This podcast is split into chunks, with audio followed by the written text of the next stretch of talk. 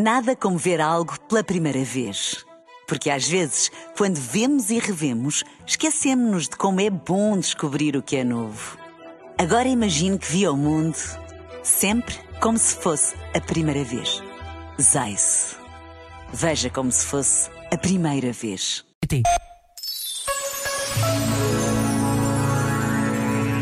Então a raiva não é perigosa? Podemos perguntar-nos. A raiva, o medo, a tristeza, a aversão, a vergonha são perigosas? As emoções podem ser difíceis, mas são uma fonte imprescindível de informação. Sejam quais forem as emoções, dão-nos conta do que se passa dentro de nós. Então, o perigo não são as emoções difíceis. O perigo é que as percamos de vista e nos desconectemos de nós próprios. Ou então, que nos tomem de assalto e nos façam fazer o que não queríamos. É desse perigo que nos livramos quando musculamos a inteligência emocional.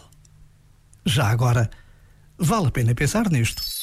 Este momento está disponível em podcast no site e na app.